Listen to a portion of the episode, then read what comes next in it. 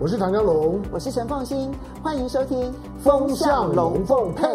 风向龙凤配，我是唐湘龙，我是陈凤馨，我来带风向，我来跟风向，免得你晕头转向。唐湘龙终于回来喽！对 对，所以这是最重要的一个风向，他回来过农历春节啦。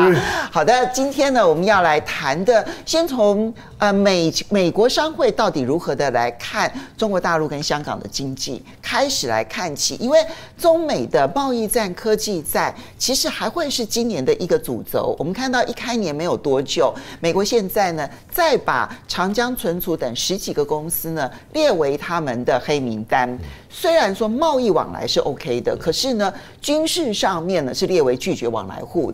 那这件事情的影响会是如何？我们可以来观察哦。那么，所以呃，另外我们当然也要观察一下红海的这一些相关的这一些局势，因为现在伊朗到底这个对于拜登来说要如何的来处理啊？那个尾大不掉对他来讲影响是非常大的。我们今天先介绍两位呢。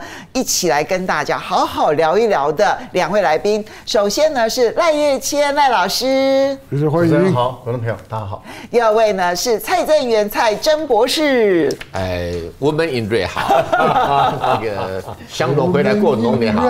哎，我我这边稍微的这样。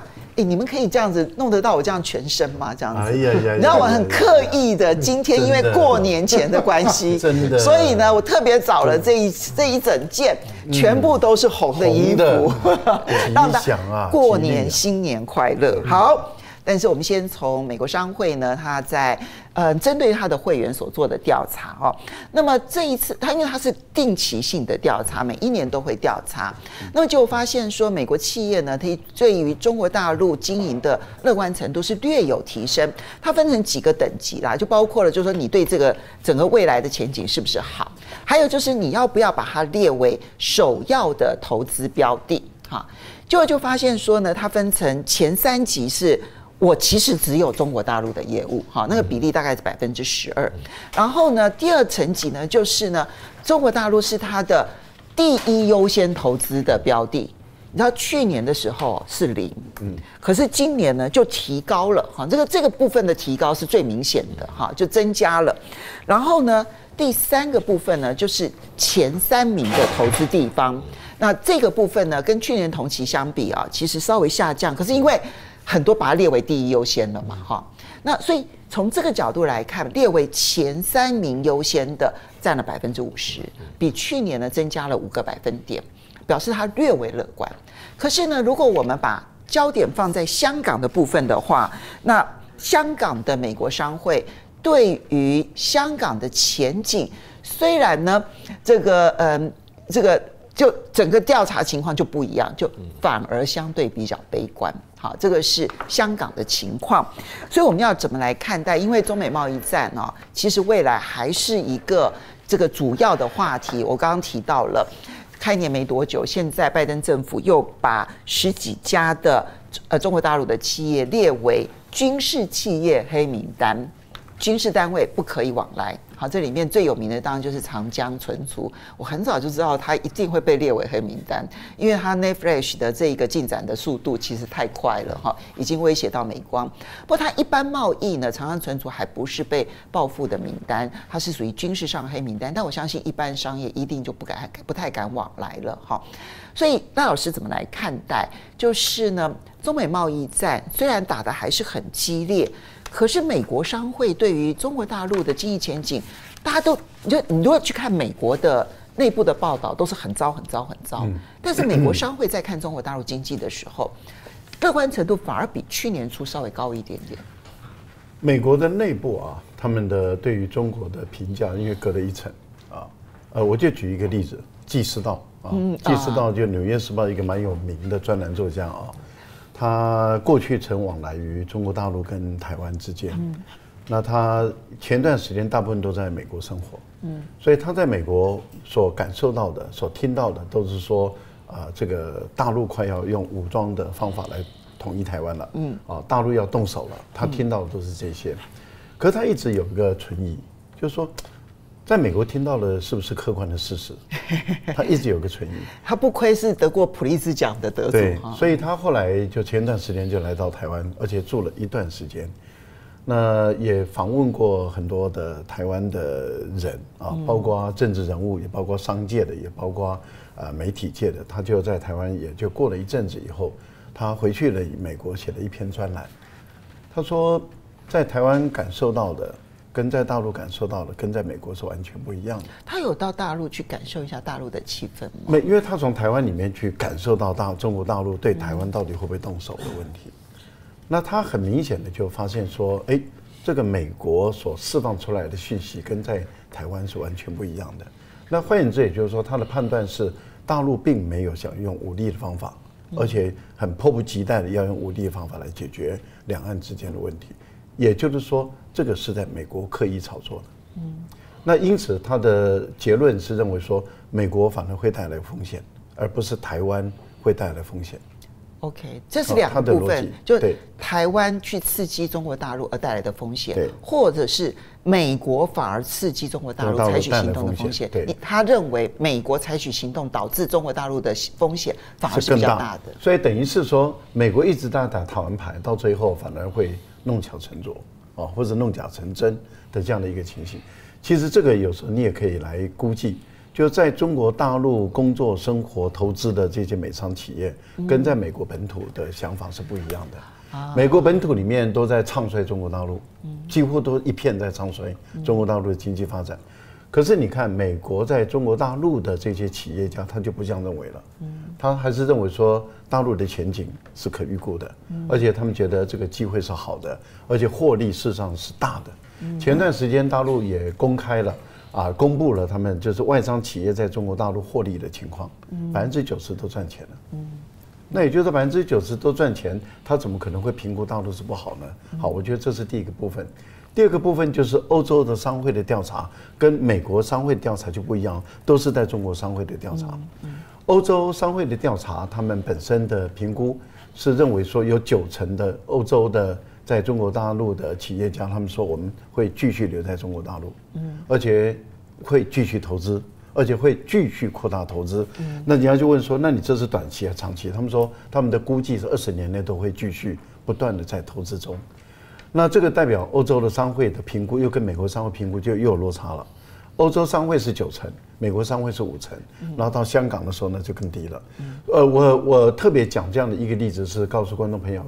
这么一个讯息，就是说，这些商会很明显的，他们都受到政治影响，都受到他们自己国家跟中国大陆的政治关系所产生的影响。嗯，换言之，也就是说，欧盟本身或是欧洲的各国跟中国大陆的关系的紧张的程度。是比较低的，嗯，相对来讲的话，美国跟中国大陆的紧张程度是比较高的。其实欧洲很难看成一体，欧洲各个国家跟中国大陆之间的关系，跟欧盟跟中国大陆之间的关系其实是不一样。是的，又不一样。但是你可以看到，美国跟中国大陆的政治关系的紧张，比欧洲的国家跟中国大陆的紧张。那因此，欧洲商会对于中国大陆的前景是更乐观，而美国是相对乐观而已。可是你看，如果一测到香港的问题的时候，那我们就知道了，美国跟英国对于中国大陆跟对于香港的态度是敌对的。那我觉得这些敌对的态度也都会造成对于他们的企业的一个影响。所以我觉得，在美国来讲，或者欧洲，或者是在香港的美国的商会，或者是欧洲的商会，我讲是在中国大陆，嗯你你会发现他们很明显的都受到政治的影响。所以我觉得不能排除政治对于这些企业的影响，而且是绝大部分都是负面的。嗯嗯。哦，那也就是说，如果中美的关系一改善，那我相信，假设了哈，我们就这样假设，假设中美的关系明年改善了。那你看后年在做民调的时候，那整个态度又变了。嗯，对，我的判断是这样子的。嗯，好，那郑源你怎么来判断这件事情？刚刚其实呢，这个赖老师呢，他分了好几个层次。你从美国内部，然后去看中国大陆的经济发展或者企业的这个机会，跟你在中国大陆的美国的这一些企业去看到的机会，其实已经出现了差距了。哈，然后如果说是在中国大陆的美国企业跟欧洲呢，你会发现欧洲企业又比美国企业来的乐观，这里面有政治上的影响，恐怕也有那一些它的企业的结构上面，或者是相对性。你在美国的这一些企业，它的发展的机会，跟现在欧洲企业在欧洲的发展的机会，我觉得也有这些相对性的看法的影响。可是他们普遍性对香港而言，就抱持的相对比较悲观的一个态度。所以要怎么来看待，就是这一些外国企业跟中国大陆经济之间的关系，不同的视角、不同的距离，看到了不同的面向。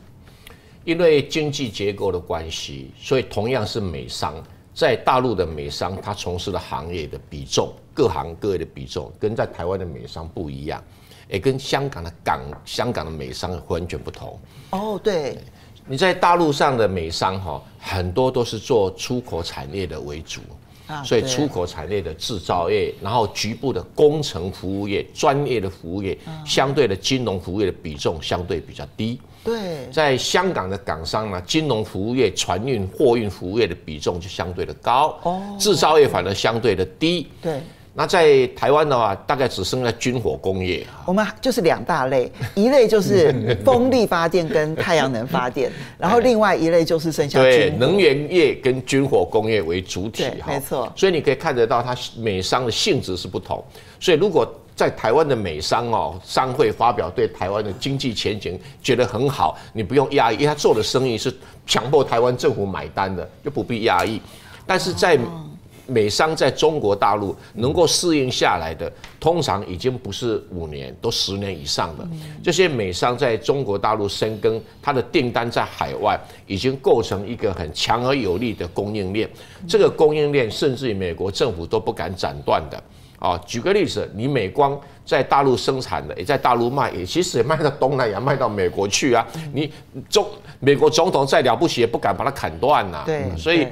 对，而且是很多的工程服务业是到中国大陆收专利的，是专利费用，中国大陆每一年要付多少钱给美国啊？没错，你说他怎么可能撤资呢？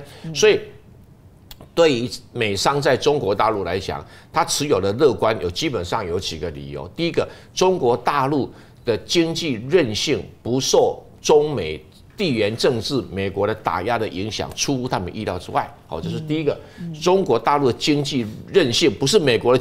韧性，中国大陆经济韧性出人意表。那第二个更重要，中国大陆的政府的政策越来越走向全面性的开放。现在连金融业都要百分之百被外商所持股都可以了。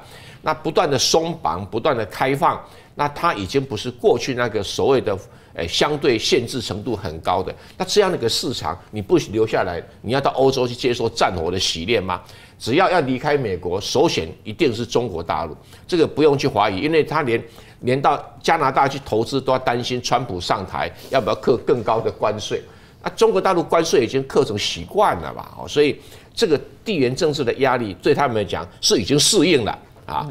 所以在预期之中，他相对就会看着说，哎，没有那么差嘛。举个简单的例子哈，去年 IMF 估计二零二四年中国大陆经济成长率是四点二。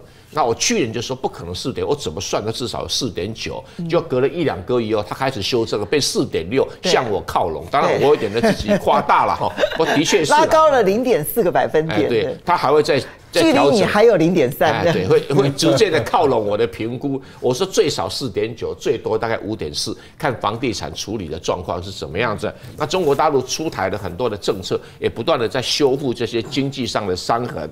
所以普遍来讲，大家对中国大陆经济是乐观的，而且不管美国再怎么讲，美国你经济增长率顶多两趴，怎么去唱衰一个经济增长率五趴呢？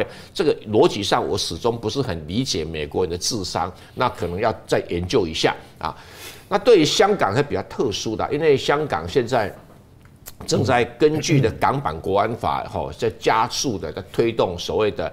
诶，基本法二十三条的立法，这基本法二十三条的立法，对于过去在香港不成罪状的间谍罪、叛国罪、叛乱罪都不罚的情形底下，会有新的啊明确的刑法上的定义。那对于这个香港的美商来讲，他当然会不太适应，因为货运业啦等等啊，金融业啦会不太适应，所以会有高度的担忧。那我认为是杞人忧天，美人忧天。为什么？香港二十三条的立法的严格程度还远不如新加坡的内部安全法。你只要看新加坡内部安全法，不经诉讼可以直接羁押人的，而且羁押人是没有限期的。哎，这没有人提过哎，不，大家习惯新加坡，啊，觉得理所当然哈，哎，吐个口香糖都要抓到派出所里面去关哈。那这个是因为你只要适应，你只要习惯。那现在香港的商会美商是担心说会不会有骚动，会不会有上街头，会不会有黑豹？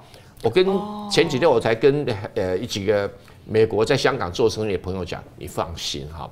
黑豹事件啊，下去也就不会上来，真的，真的。所以你去跟香港的朋友哈去聊天，你就会知道说，他们知道那一段已经过去了。对对，那一段对香港的金融业、服务业、货运的伤害无比的巨大，是他们已经汲取这个教训了哈，所以不会再回来。那。大陆在面对香港问题，诶，大部分授权香港特区政府在处理，也应该已经有经验，可以处理得很好。所以，但是担忧仍然在嘛，因为法律还没通过，不晓得会不会有人来抗议啊，会不会有人来抗争啊？哦，那这个如果有引起骚动，这种这种担心是难免的，但是并不影响。另外一方面，当然说担忧香港的股市不断的下跌，因为美元的利率那么高，人民币的利率现在又不断的下降。那相对利差那么大，那你资金不留不离开香港，你跑去哪里啊？其实它的不叫资金离开香港，它就是把人民币换成美金，可是美金还是存在香港。哦，这个可能大家没有注意到一个特殊的现象啊。因为在亚洲地区，香港仍然是一个美军运作很重要的中心。在短期内，大概东南呃东亚地区也没有能够取代香港这种特殊的地位。是美金哈，美金，我讲的是美金，不是人民币，美金，美金哈，美元，美元哈，啊，不要讲别的哈。我们香港呃，我们台湾很多银行哈，如果要换美元现钞的时候，都从香港运来，也没有什么地方可以运啊，就是可以证实这一件事情。可是商人担心难免的，但是我认为很快就会过去哈。那至于这个整个中国大陆，我比较关心的是说，那中国大陆自己的商人往外扩张的能力有多大啊？这个当然会碰到美国的打压哦，比如说什么长江存储，但是这个对于长江存储是政治意义多于多于经济意义。怎么说呢？因为长江存储也好，长兴存储也好，这一系列的这个半导体工厂啊，它在做这个所谓的记忆体的时候，已经升高可以做 HBM 的。对 HBM 啊，叫做 High Bandwidth Memory，它就是能够把八片的左右的 DRAM 啊堆叠成一个高速配合 AI 使用的一种记忆体啊，所以已经到达这种技术啊。那而且更有趣的是说，他要做这个技术，需要跟美国应用材料、美国科磊、科林买设备，美国政府也没有禁止，所以我始终搞不懂说美国这个可能只是在做一个政治上的动作。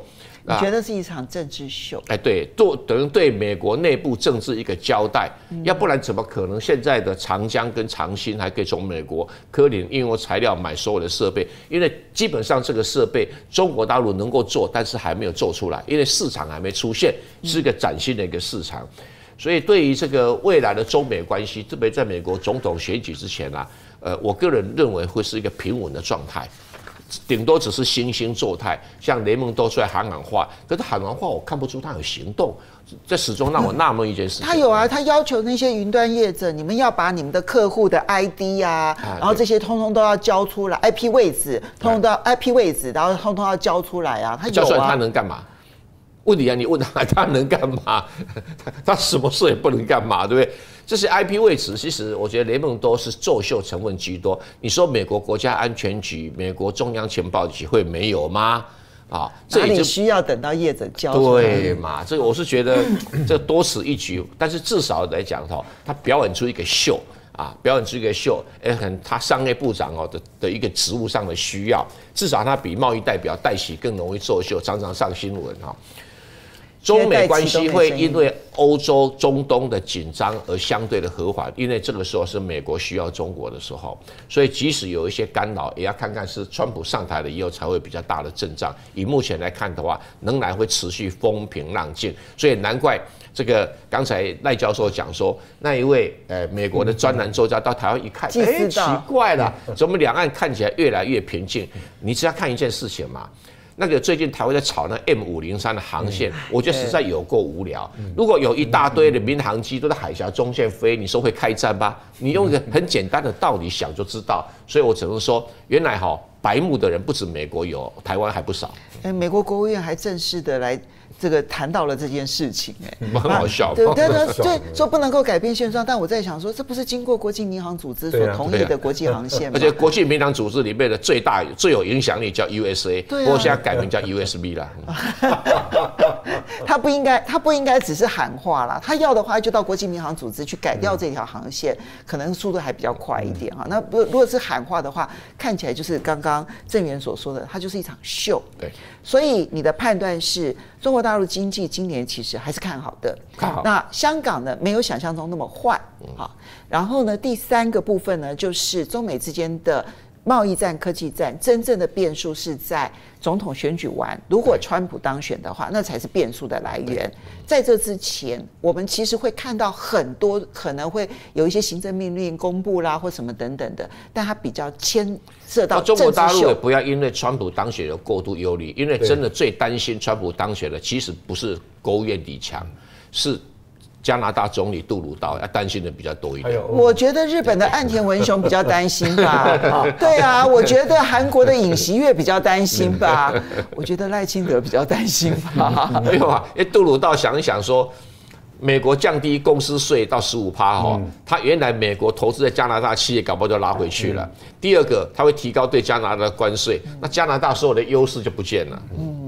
香蓉怎么看？其实我们先从财经这件事情啊来看待中美之间的关系，而且这里面夹杂了一个很有趣的一个话题：印度的外交部长啊，他 突然之间呢，对啊，他就突然的之间呢公公开的讲说，我们不应该哦害怕北京，这是一个充满竞争的时代。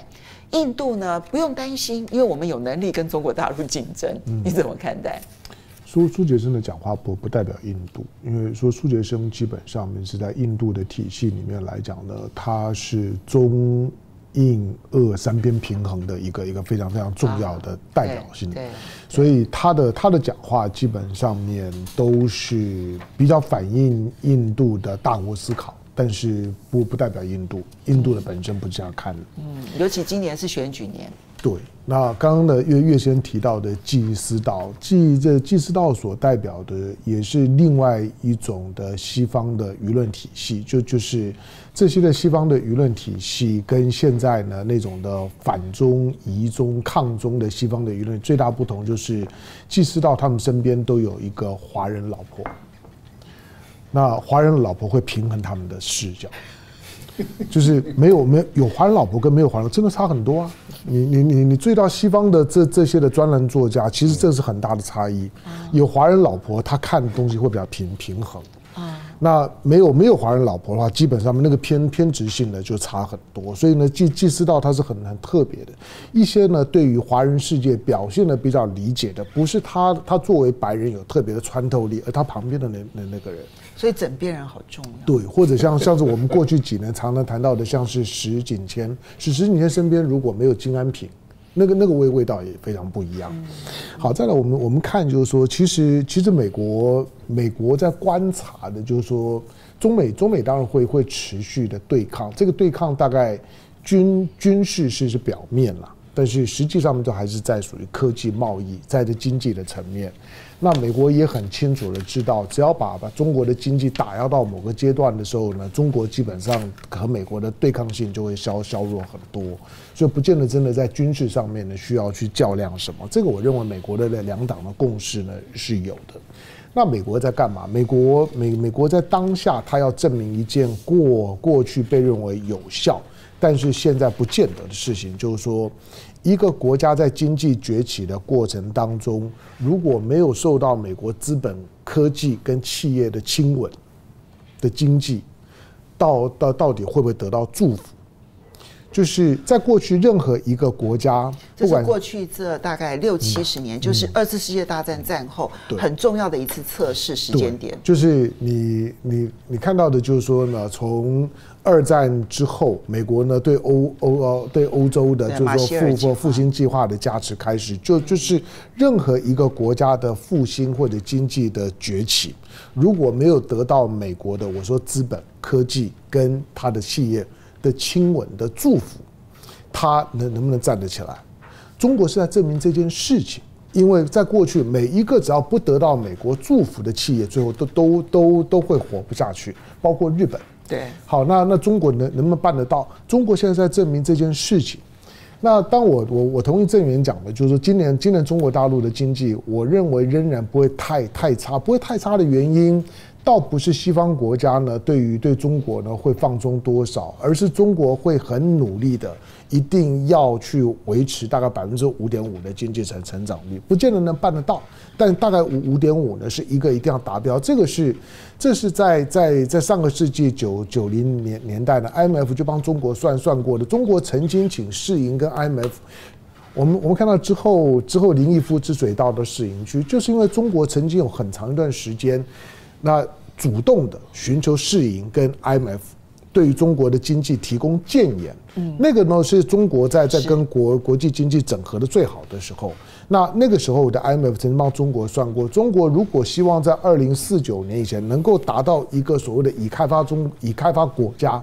中国到现在为止仍然强调自己是一个开发中国国家，是开发中国家的最大国。面对到已开发的最大国的美国，但中国如果要成为已开发的国国家，他帮中国算过，二零四九年的平均增经经济增长率是五点五。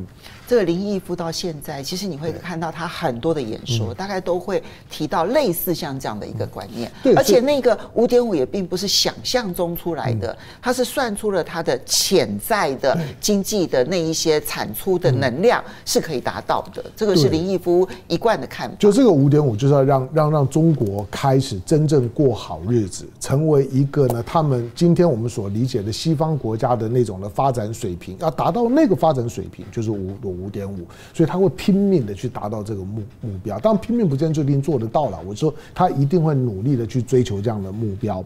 不过呢，当当中国经济现在很明显的没有办法得到美国的资本企业跟他的跟跟跟他的这个做。技这技术的祝福跟亲吻的时候，他当然会比较辛苦啊，因为美国过去所打压都是成功的，但是中国的量体毕竟不一样，但是量体不一样，是不是已经成熟到就是说呢，可以去对抗美啊美国这种呢不亲吻你、不祝福你、在诅咒你，甚至扯你后腿？你仍然能够活活得下去，难度很高。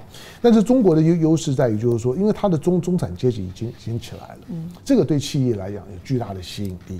好像绝就绝大部分的经济动能呢，都要表，因为上层跟下下层的经济动能是很弱的。那个那个在在其他大部分的像美美国，就是因为它上上层太有钱，下层太贫穷，它的中产阶级呢正在正在消耗，这个呢是美国经济最最大的问题。可是中国大陆不一样，中国中国大陆呢，它过去几年里面，它的中产阶级的成长是它最主要的诱因，所以企业很难去呢摆脱这一块。但第二个就是说。你看到的最最近的许多对中国大陆的唱衰的，或者说呢祝福，呃，预言好或者是不好，他基本上只在告诉我们一件事情，就是说，其实今天的今天的西方的经济分分析体系里面的，在预判中国或者要看清中国经济的能能力是很差的，那预测的精准度普遍也很差。所以不要不要对于这种的预言，不管它是基于诅咒，就像前前几天呢，德德德国的媒体说，如果中国大陆呢很有可能在两年之内经济衰衰退百分之九，那那我们该怎么办？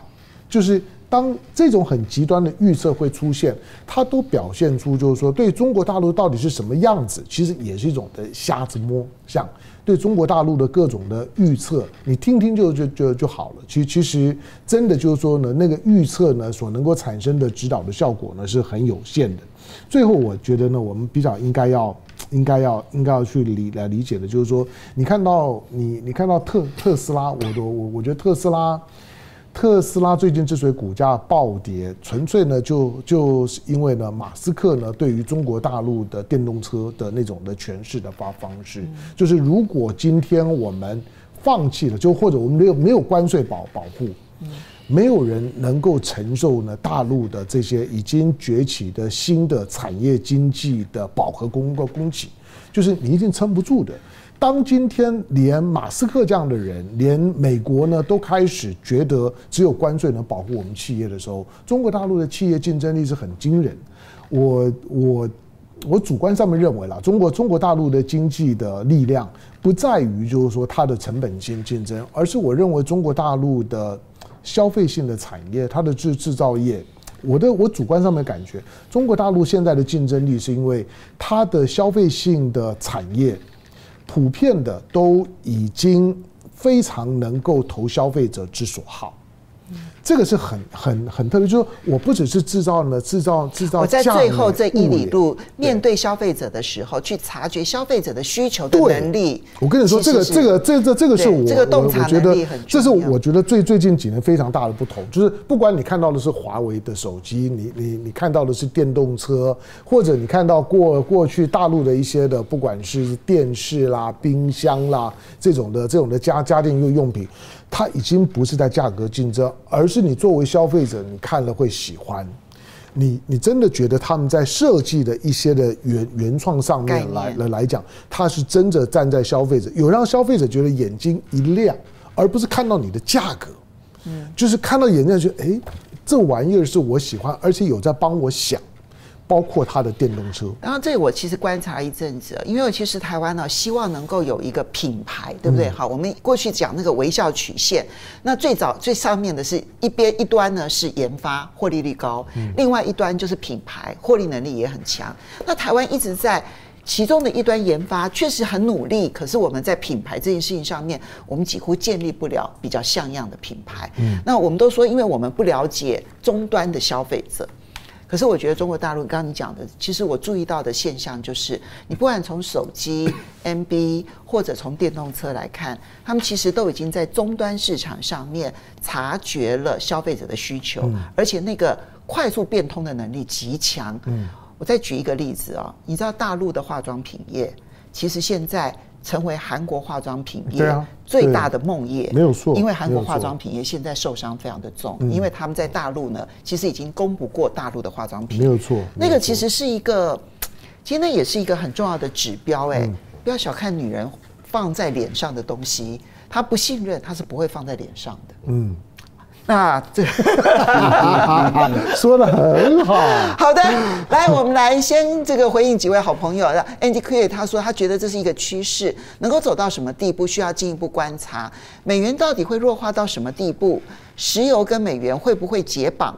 那人民币能够走多远？我们就慢慢看吧。好，然后这边 CVRD 他说华人老婆，他说祖克伯老婆好像也是华人，是啊是啊是啊，没错啊。所以祖克伯有一段期间，他是不断的跟北京在沟通，他但是他一直进不了大陆，其实对他影响很大。对，可是他其实有一段期间是最积极跟北京沟通，我觉得跟他华人老婆应该也有关系。然后还有这个，嗯，对，这个一大堆的这个日日文我完全不认得，我是日日文的文盲哈，这样。他说唐先生的高领加正装帅啊。好，那么嗯，对丁台玉，谢谢你的这个这个。他说蔡正元的评论经常有自己的看法，而且敢下结论，结论还经常是正确的，厉害。不敢不敢。我跟你讲啊，有金融训练的人跟没有金融训练的人还是有很大的差别的，然后。来，不过我们接下来再来看到的是中东情势。其实中东这个情势非常的微妙，一方面它是全球航运的梦魇，可是呢，它却助长了中欧班列。嗯嗯，就只要你讲，你只要海运出了任何状况，中欧班列它就会翻两番。嗯啊，每一次都是如此。所以呢，红海危机使得中欧班列的货运倍增。当然，我也必须要说，它没有办法完全取代海运，因为终究那个量还是有限的。好。然后成本也比海运稍微的高一些，它比空运便宜，但是比海运来的贵。好，而且它的数量，铁路运输再怎么样加班次，我跟你讲，那个跟海运还是还是有点差别。但是它就会成为越来越重要，这个是很明显的一个状况。但是另外一方面，我们最重要的还是要观察说，在伊朗的情势或者在中东的情势会不会扩大？关键点在于以色列跟巴勒斯坦之间的关系。现在美国如何都劝不了以色列接受两国方案，所以现在传出来说，美国跟英国考虑，那他们直接先承认巴勒斯坦是国家。这件事情如果真的成真的话，我认为那是一个不得了的进展。好，因为其实就是美国在帮以色列阻挡巴勒斯坦进入联合国成为会员国。那这件事情如果成真的话，对全世界的效应是大的。会不会如此？我很怀疑，我觉得美国现在的政治状态恐怕没办法做到这件事情。可是因为拜登现在伟大不掉啊，他到底要不要去在约旦的基地被攻击，然后导致三人死亡这件事情，要采取激烈的行动？他们现在认定是伊朗所支撑的伊拉克的民兵组织所做的，那会不会直接攻打这个民兵组织的基地？因为现在拜登呢，很明确的说，他们不会在中东发发动更大规模的战争，这底线就已经陷在这个地方了。所以赖老师你怎么观察？呃，红海的交通运运输对于欧洲来说是至关重要，对全世界当然也很重要，但是它对欧洲的重要性超过于对世界的重要性。啊，对，因为我想还是有层次上的一些问题。对，对呃，因为欧洲的国家他们使用这个航道，把他们的货物运到亚洲来，嗯、啊，这个部分里面是走地中海啊，例如说法国啦，或者是德国，或者是其他的国家，他们有一些像意大利啦、希腊啦啊等等，他们都是走这条航运，然后从苏伊士运河、红海，然后进入亚洲。那亚洲的货品也是从这条路走。那对英国影响也很大，是因为啊，游轮是走这条路的啊，进入英国这边来，所以它对欧洲的影响确实很大。对美国也有影响，因为美国在欧洲的国家也有很多的工厂啊，例如说像这次沃尔玛它就出问题了，像特斯拉也就出问题。最主要就是因为它在亚洲生产的关键的零组件送不进去了，对，那就造成他们的工厂必须要停工，对，这停工当然就是损失嘛，啊。但是问题就在于现在的情况是，美国想拉北约的国家，但是没有成功，然后他退而求其次，想拉部分的北约或者欧盟的国家也没有成功。对，所以最终他只拉到一个英国，跟他一起。你看到他每一次要去攻打也门的基地的时候，这个叛军组织胡塞组织的这个基地，都最多最多就是美英联军。对，其实绝大多数其实都是美国单兵作战。是的，所以你看到像法国、意大利、西班牙、德国，他们都说他们自己来玩，那他们不以胡塞组织为对象。那这样的情形下的话，胡塞也不以他们为对象，他们就能够暂时的确保他们护送的船队的安全。但是英美就不一样了，所以英美的货轮跟油轮被攻击的频率就很高，这个对美国来说或者对英国来讲，他们是越来越难以负担，而且在国际间也呈现出他们连一个这么小规模的武装冲突的组织，他们都没有办法护卫他们航道的安全。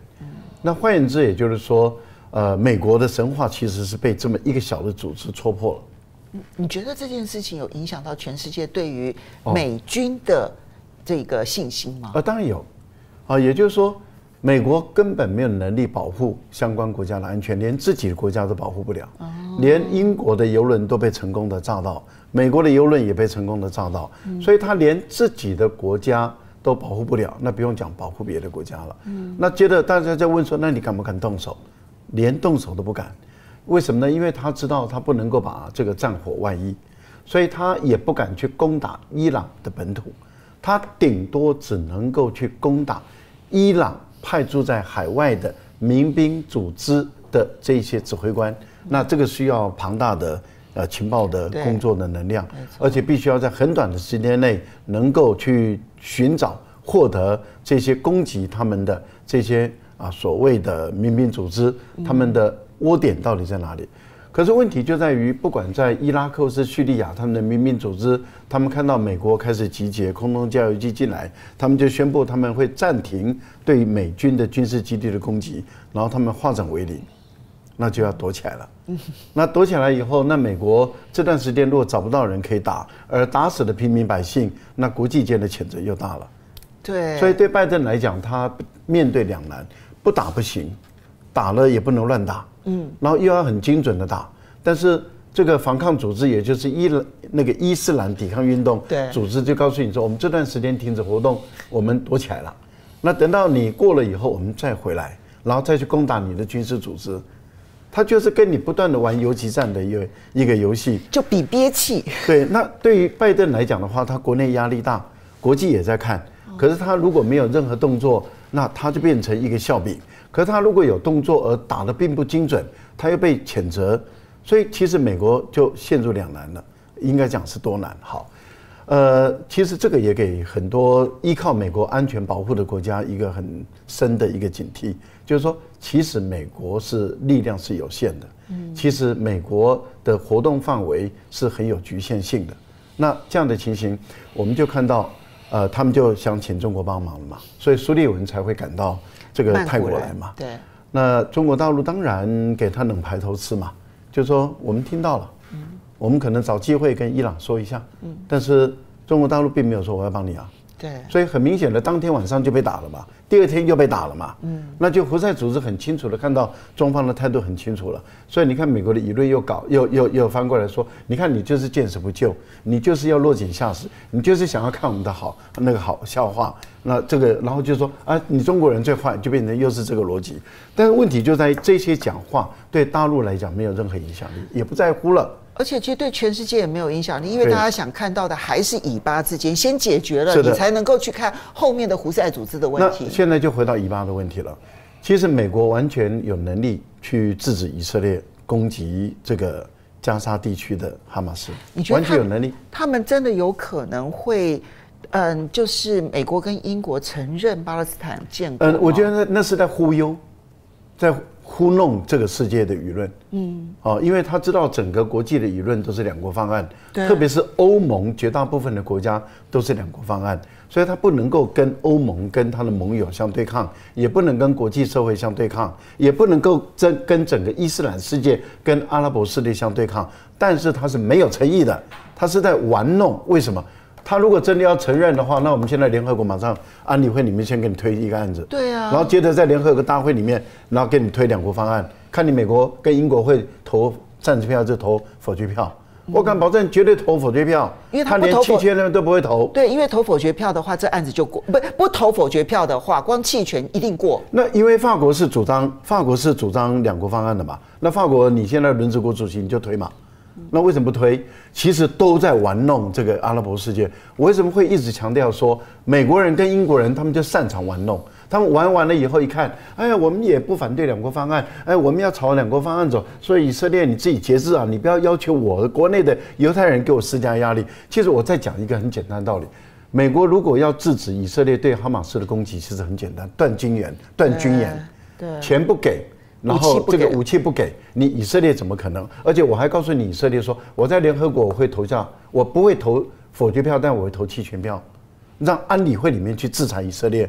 他只要做三个动作，以色列绝对会停手。但问题就在于他三个动作连一个动作都不做，为什么？因为他国内犹太人嘛，在那边看着嘛。那他也知道他能够做，但是他不敢做，也不想做，所以他就在忽悠玩弄这个世界。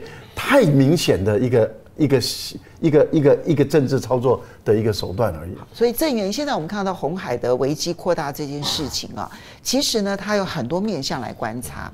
这个有关于约旦基地呢被这个袭击这件事情啊，去观察到说，到底美军他的实力，尤其是他们不断的强调，哎。不要小看我们呐、啊，打三场战争，我们其实都是心有余力的。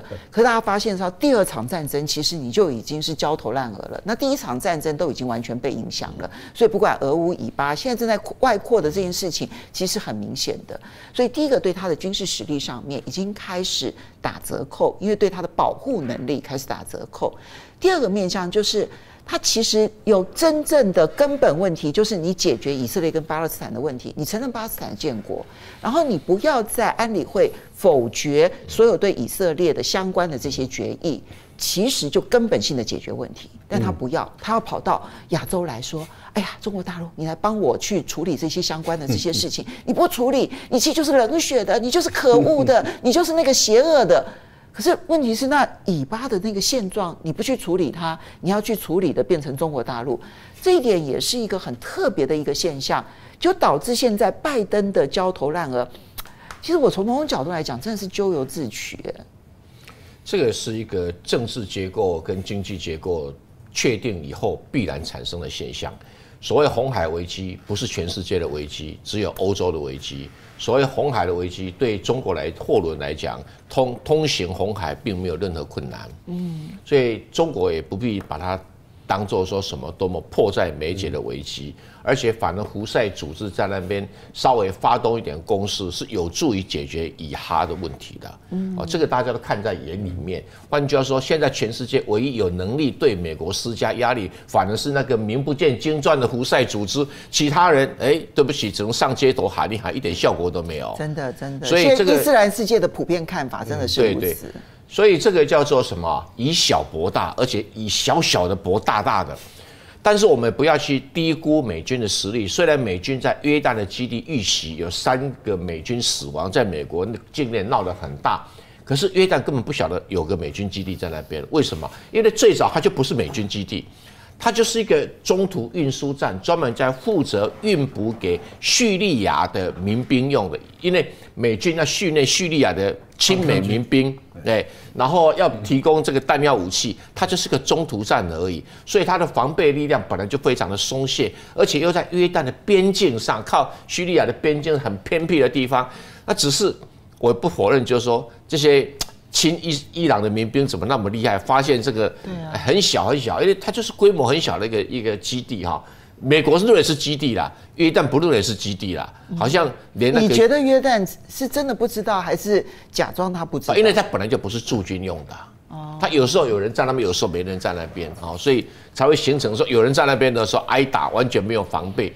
如果一个正式的美军基地，它的防空配备不会那么少，而且不会那么松懈，它就是一个休息的一个中途的啊，有点就是这种高速公路休息站那种感觉。它当然不把它当基地，连美军自己都不当基地，所以一个最起码的防空呃设备都都付之阙如，你就知道说这是一个很混的一个状况，几乎有点像哦黑海的俄罗斯的就军舰被打一样，他就觉得我海不干我海军的事，所以就挨打哦。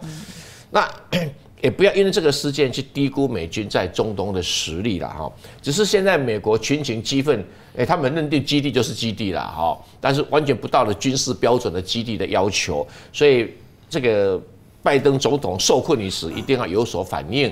那就故意去打了三架伊朗的这个无人机，那我也不太懂，伊朗的无人机出没在波斯湾是正常，怎么跑到红海也附近去呢？这个也很有趣。哎，对，应该是侦察用的，不是攻击用的。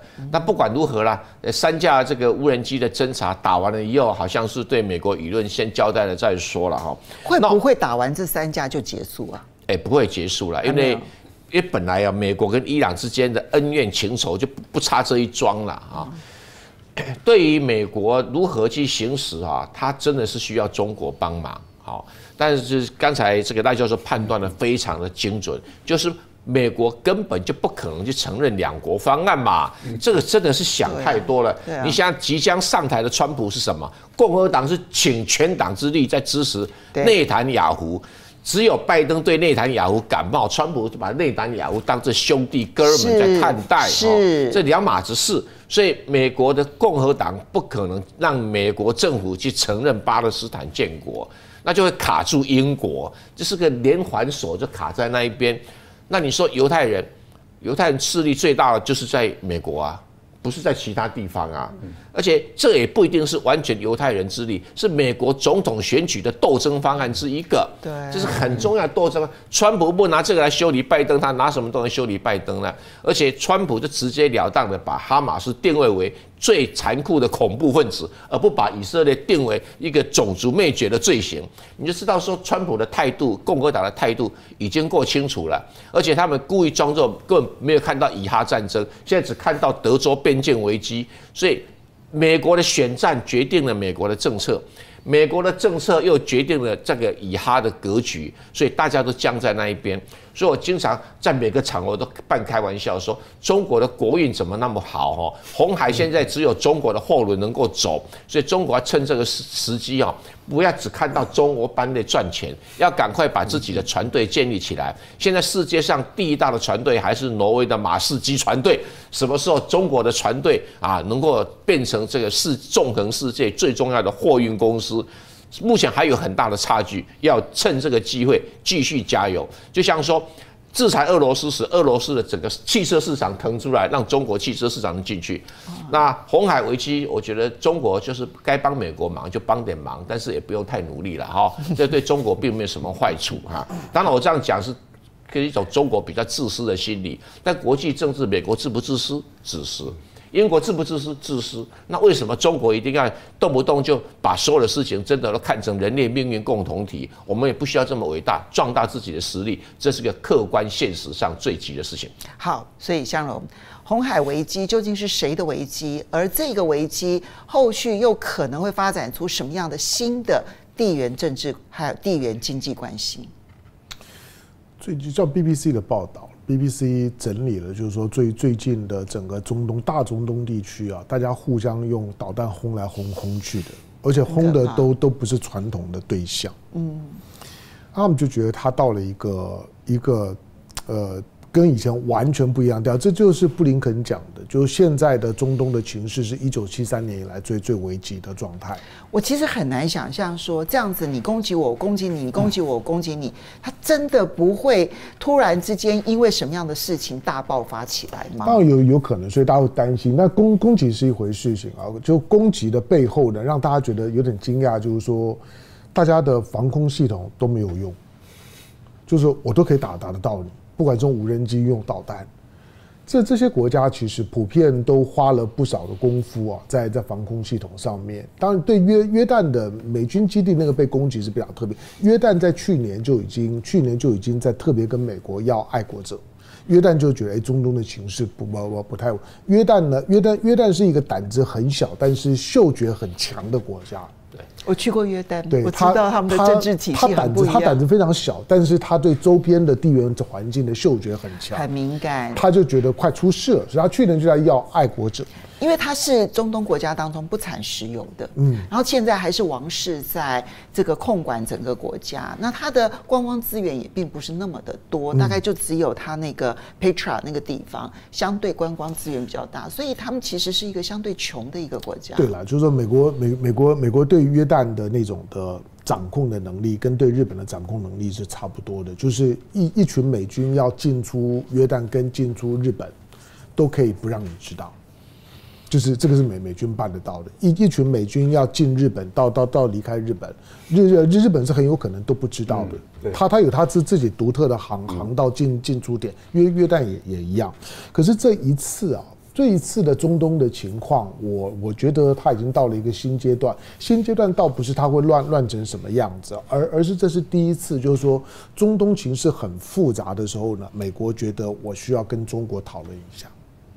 这是历史上的第一次，在过过去，中东不管乱成什么样子，中国呢顶多在联合国里面表示意见，可是美国不需要移尊就驾到泰国，到中国的边境的某个点来听听看中国对这件事情的看法，而且听完了之后呢，苏立文回去跟三个单位做了三场简简报，到现在为止都还没有报完，就是他你你从他讲话的内容知道，就苏立文认为他这一次跟王毅谈了很久。好像呢，中国答应了很多的事情，可是他不相信，所以他他会认为中国的答应呢背后呢是有玄机的。我们从另外一个角度来讲，其实我是看到的现象是，中国大陆所有的行动要等待你美国的行动之后，他才要决定他动不动啊。嗯，对，就是说，所以我看到的现象是这样。你们两个太善良的了哈。我是建立中国中东乱对中国没什么坏处啊。嗯，你从战略角度来有什么坏处？哦，可以减轻在西太平洋里面。发展的压力嘛，嗯，对，就是说在在中东的现在的情况，红海很乱，但是美美国为为什么把三个航母战斗群摆在亚洲？那个当然是对中国的一个政治上的施压，他他不是他不是真的要对中国或者朝鲜做做些什么，而而这个施压的动动作，希望中国在中东可以多帮一点忙。因为对美国来来讲，美国美美国的美国的 CIA 在在战后 CIA 承认他犯过的四大的错误里面，其中一个就是说他他认为认为朝朝鲜战争中国是不会出出出兵的。他刚做完报告，中国就出来了。对。然后呢，他认为他认为一九一九一九七八年一九七九年，他认为苏联不会进到阿阿富汗。讲完没多久，苏联就进来了。第三个就是说，他在一九一九一九七一九一九七七年的时候。他公开在国会里面报告，就是说呢，巴勒维政权是很稳的，不会垮垮台的。刚讲完了，那不到没没没多久，巴勒维就垮了。一九七九年。所以其实其实因为因为 CIA 所犯下来的许多的错误的判断，许多都都都跟中中东有关，所以美美国美国对中东除了用武力镇压之外，他是不太有有皮条的。但当他武力都不太行的时候，他对中东就会显得一筹莫展。我们讲过，中东呢，毕竟因为有波斯湾的关系，是美国重要的三个的对欧亚大陆封锁的战略支支点，最脆弱的就在这个上上面。所以在但是在中东的问题，过去美国向来他会比较在乎苏联的态度，他不会在乎中。中国的态度，中国过去在中东是没有影影响力的，影响力都是表现在联合国里面。可是现在不一样，就是为了中东的乱局怎么解，他需要听听看中国的意见，而且需要中国的支支持。美国哪怕现在要呃要对约旦的这个基地被攻击，他说他要报复，可是这个报复的强度跟后遗症，他他是都有所顾虑的。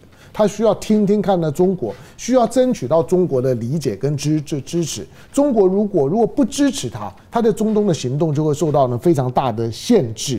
我们看到现在就是说呢，中国当然了，你你现在在中东的乱乱局嘛，我我当然我同意同意郑源讲的，就中东中东美美国把中东搞烂的时候，对中国不不见得有什么不好。不过呢，中国毕竟呢现在对阿拉伯世界呢有一个很大的一个。一个一个一个凝聚的效果，就今天的阿拉伯世界的重新的回归到团结，中国是里面非常重要的对一个一个角角。对，从中国大陆的角度来讲，阿拉伯世界的团结对中国大陆是好的，中国重要的。中国在查一下，现在阿拉伯世界比以前更团结，真的啊，对啊，是超级团结，而且。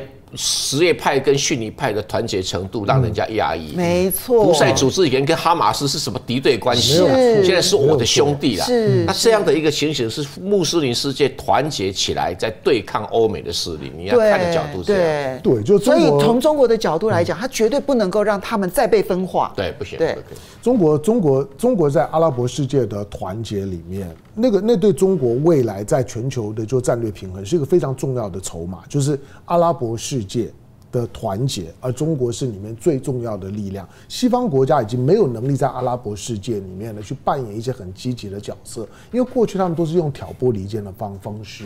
而且这个阿拉伯世界所代表的穆斯林世界的团结，它有扩散效果。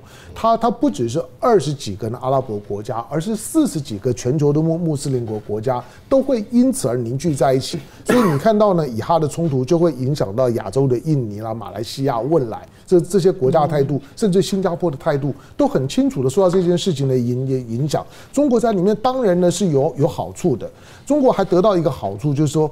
过去中国对于美军应对危机的那种的、那种的，就是说在军事应变当中的能能力，中国是不太有机会近距离去观察。可是中国现在在中中东呢，就是在旁边看。就是不只是看到中国的挂中国的中国旗的这些商商船呢在在在跑，而是中国的军舰在附近做了很多的部部署。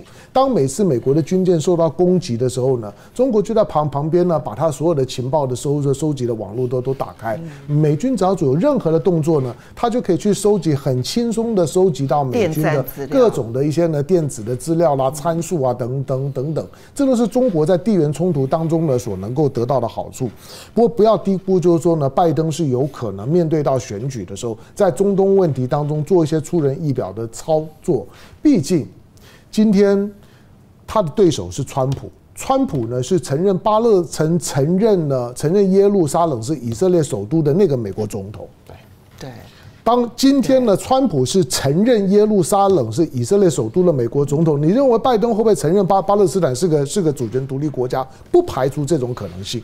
他要完全的逆其道而行。对，就是说，因此你从美国政治的延伸的角度来讲，在在中东，它体现出来的不是中美的竞争，而是美国的两党的政的竞争会在中东呢会做某种形式的表表现。所以不只是欧洲国家、加拿大这些国家呢在担心美国的变天，阿拉伯世界、以色列也也很关心呢、它会大大的影响到中东的地缘稳定。那中国大陆看起来就真的是要在中东隔岸观虎斗，观这个虎斗不是以色列跟巴勒斯坦，而是美国的两党政治在这个地方的操作的观虎斗，对不对？好，我最后只有一分钟的时间哦，因为刚刚其实三位都有提到说，他们现在在美军现在在中东地区其实已经是有点焦头烂额了，可是我们却看到说他派出了三艘航呃三艘的美国的航舰的打击群出现在第一岛链，很多人说这是针对北韩来。来的，或者是来这边耀武扬威的。那你明明在中东地区已经是焦头烂额，为什么还会跑到第一岛链来？我们很快的每一位，呃，这个来回应一下。呃，三个航母战斗群对中国大陆不会构成威胁啊，因为这个是美国的海军专家跟俄罗斯的海军专家。他们都共同承认了，因为中国大陆已经具备有区域拒止的能力，嗯、而且有实弹射击。那你觉得美国为什么还要跑到？呃，我觉得它主要的目的啊，因为我也了解一下他们的编制没有改变，也就是第七舰队还是雷根号航母。嗯、那换言之，也就是说卡尔文森号跟罗斯福号他们是任务的，啊，任务来的。那任务来到这个地方，一方面是在南海这个地方加强这个菲律宾小马克思的信心。啊，然后要小马克思继续在南海闹，这是第一个。第二个呢，就是对于朝鲜这个部分，呃，朝鲜的连续三次的巡弋导弹的测试成功，这个在我们军事的角度里面来看的话，就代表它的巡弋导弹的技术是成熟的了。所以他们真的担心朝鲜半岛，它可以量产的，好，因为它前段时间打这个洲际的，再打中程的，然后未来可能会做浅射的。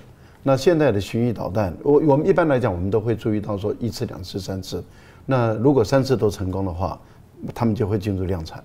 OK。那这个就是等于是代表说，朝鲜本身把它装上核弹头了以后，它对于日本、对美国在日本的军事基地、对于在韩国的军事基地，都构成中国呃，都都构成朝鲜。用战术核武打击的对象，所以一个是针对南海，一个是针对朝鲜半岛。对，我觉得他对中国大陆的，即使你四个航母压过来，也不会构成对大陆来讲，哎呦，我就怕你了，哎，我吓死了，呃，想不到的。好，这边你看，三个航母也好，或者说他们兵推中会有五个航母也好，它基本上就是秀它的肌肉。嗯，啊，秀这个肌肉也要说在看在谁的眼睛里面。在菲律宾眼睛当然会觉得哇，我的大老板来了，无比的 PU 效果哈。但是在这个日本跟韩国来讲，他会有更高的信心。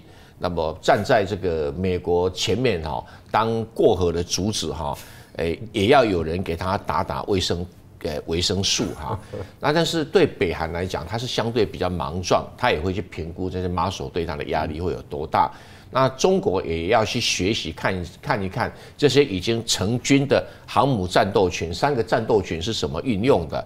再也没有这么好的教材，有人主动提供教材给你，中国大陆应该怀着一种开心接受的程度，因为未来他也要成军三个航母啊，而且三个航母啊，一个刚已经。也会走路的一个出生没多久，一个正在生产，所以这个这种航母的经验的训练呢，有人提供教材啊，而且又不用付学费，我觉得是中国的好机会。所以跑过来给菲律宾撑腰，给日本、韩国撑腰，然后呢，威责一下北韩。可是对中国大陆来讲，变一次学习机会。相龙，我我的我的想法只有一个啦，就是说，美国的航母战斗群的出动的成本是很高的，很高的，它它的任何的出动都不会是偶然的。对。那呃，拜登在选前的时候，他有可能就是说要要因应就美国美国美国在面对地缘政治危机的他最大的饱和的应应对能能力，因为通常美美国大概顶多维我要维持四个航母战斗群在全世界，嗯，那能够能够同同时有七八个呢航母在战斗群能够运作的那个那那在过去二战之后是是没有过的，所以他现在在测试他的饱和的动的动员的能能力，但是呢，这个饱和的动员能力在选。选前的姿态大概都会做得非常高，但是选后的话呢，有一段时间美国会会变得非常的虚弱，因为航母这种的动员的方式呢，之后的维维修的整补，没有一一没有一两年是没有办法再再重新出海的，所以我我觉得他他就是在在选前的时候呢，把姿态呢装到最足。那让大家知道，就是说他有能力同时应对很复杂的地缘的冲突的形态。那要，但是要面对面对中国，当然现在他只要在亚太出现，大家都会在中美关系上面做做文章。我我我认为并不是，我我认为我我认为中国现在在中美关系当中来讲呢，中国有新的新的思考。中国在中美关系现在呢，你又开始出现就摆一个摆一个相对低的姿态。这个是在中中国在在在旧金山的习拜会之后，你会闻到很明显的味道。他不急的想要去挑衅或者去激激怒美美国，让你美国自我铺路就好了。何况现在的航母战斗群面对到中国现在的战略思维，中国如果说呢，以这种的导导弹为为主的，以这种的中中程的，或者说呢，或者说呢，就是地对的地对海的导弹为主的这种的防御形态来来讲，航母在战斗群的作用相对是小很多的。虽然小很多，可是刚刚向阳讲了一个重点，就是说你把这一些装备啊用到了极致，现在用到极致。可是等到他被迫必须要整补的时候，他的虚弱期就突然之间变得非常的长，而且非常虚弱。空窗期，那个空窗期其实恐怕对全世，我相信全世界一定看在眼里，就是看你现，因为他都会算嘛。对，你这个整个把这个紧绷拉到这样的程度，那等到你必须要进进场装维修维修的时候，那那一段期间全世界会变成什么样的面貌？我们可以来观察。好的，时间的关系，要非常谢谢大家支持风向龙凤配，是。尤其是唐湘龙回来了，没有那么重要嘛？有，下礼拜，嗯，我们风向龙配还有哎、欸，啊，真的，嗯，对，都要过年了，我们就吃吃喝喝谈国际。好，OK。OK，就大家就来看我们 吃吃喝喝谈国际，吃播吃播，好来，下礼拜见了，拜拜，拜拜，雅虎。